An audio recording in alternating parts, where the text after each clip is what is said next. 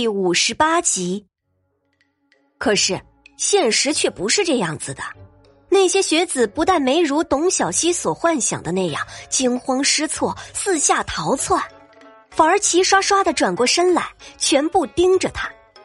董小川看到董小希的身影，明显愣了一下，才猛地回过神来，冲过来拽着董小希的手，转身就跑。董小希隐隐还觉得自己听到了身后有人在问：“那是谁呀？从哪冒出来的？”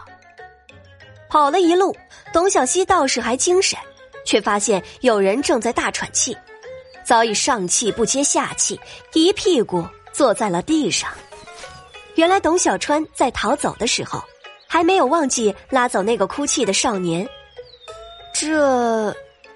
董小希指着坐在地上直喘气的少年，想要问董小川什么，却又不知道怎么开口。还是董小川回过神来，对着地上还在喘大气的人问道：“你又怎么得罪了他？”那少年垂着脑袋，不敢抬头，哆哆嗦嗦的小声回道：“夫子叫我过去，质问我李九的作业是谁代写的，我。”我，董小川随手用袖子擦了擦汗，跟着又问了一句：“你照实说了？”少年听了董小川的话，怯怯的抬头瞟了一眼，随后又很快的低下头，身体颤巍巍的，十分委屈的模样。董小希姐弟两人对视了一眼，齐齐叹了口气：“唉。”这孩子瞧着挺机灵的，怎么脑子这么不好使呢？不知道有些话是不能照实说的吗？既然拉了人出来，自然不好半路上丢了不管。董小川只得无奈的摇摇头，说道：“我们先回屋再说吧。”董小希和董小川走在前头，脑子不好使的少年眼巴巴的跟在后面。待进了屋。董小希才知道为什么董小川会跳出来维护那个人，原来他与董小川住在同一间屋子。董小川看到姐姐，十分的高兴，很快就把那位少年丢到了脑后，拉着姐姐叽里咕噜的说个不停。那位少年看着无趣，就自顾自的离开了。董小希有些担心的问道：“刚才那个欺负人的少年，你就这么从他手中把人给带走？”以后你不会受到欺负吗？董小川笑嘻嘻的摇了摇头。那个可是镇上的霸王，不过有些自命不凡。想我这穷乡小子，他根本没有放在心上。他们就这么不怕夫子吗？董小希还在想刚才的事儿。这个时代的学生们都不害怕老师的吗？董小川听到姐姐的话，扑哧就笑了出来。他们不是不怕夫子，而是他们知道今天中午所有的夫子都离开书院了。郭院长不是喜得嫡孙吗？今天郭府请所有的夫子去吃酒了，下午让我们自己安排。我说呢，怎么可能有不怕老师的学生？董小希自己也笑了。对了，姐姐今天怎么来了？有什么事情吗？董小川猛地想起了今天可不是回家的时间。嗯。小川，你静下心来听我说。董小希拉着董小川坐到了一旁，心中还在思考怎么组织语言告诉董小川关于董大山的态度。董小川看着一脸忧愁的姐姐，心中惶惶不安。昨天早上，爹爹回来了。董小希一点一点的放慢语言。董小川听到小希的话。真的董小川显得十分的高兴，从凳子上跳起来，惊喜的看着董小希，得到了董小希的肯定，嘴角都快要咧到耳朵边了。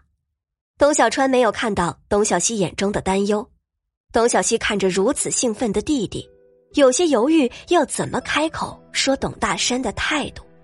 董小川自己高兴了一会儿，才发现姐姐的脸色并没有那么兴奋，于是坐回自己的位置上。有些担忧的问道：“嗯，姐姐，有什么事情吗？你的脸色很难看。”小川，我想问你，你知道爹爹为什么会离开家吗？董小希并没有先回答弟弟的问题。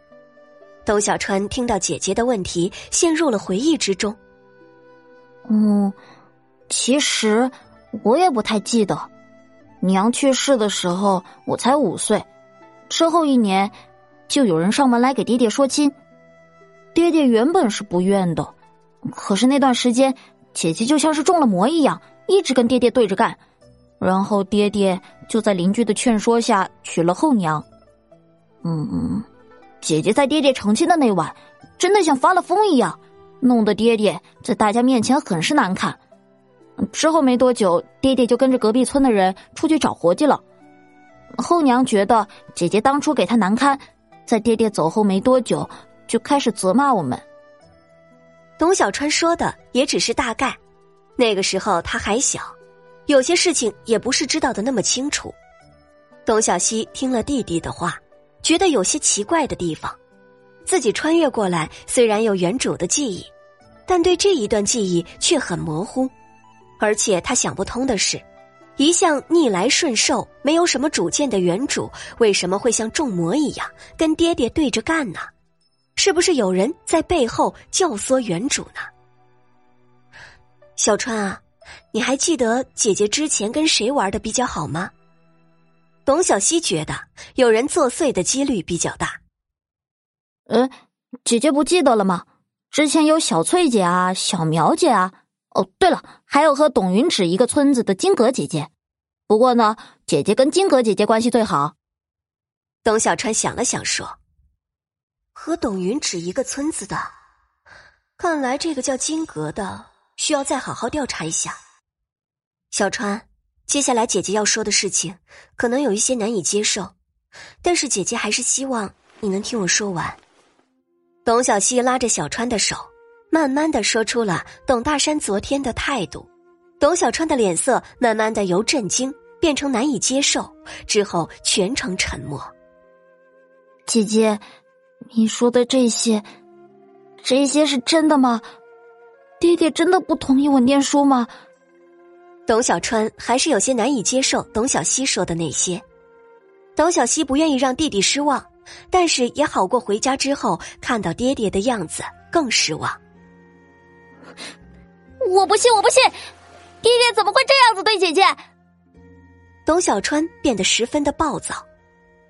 董小希没有办法，只好起身拉住弟弟，安抚道：“目前的状况，姐姐只是希望你能有个思想准备。”并没有其他的意思，可能是爹爹看到家里过得很艰难，我还拿钱送你来读书，爹爹觉得奢侈吧。董小希的话并没有安抚住董小川，在娘亲去世的时候，董小川还不明白为什么自己的娘亲只能躺在那个盒子里，被埋到土里。之后爹爹娶了后娘就离开了家，董小川心中其实是埋怨过后娘的。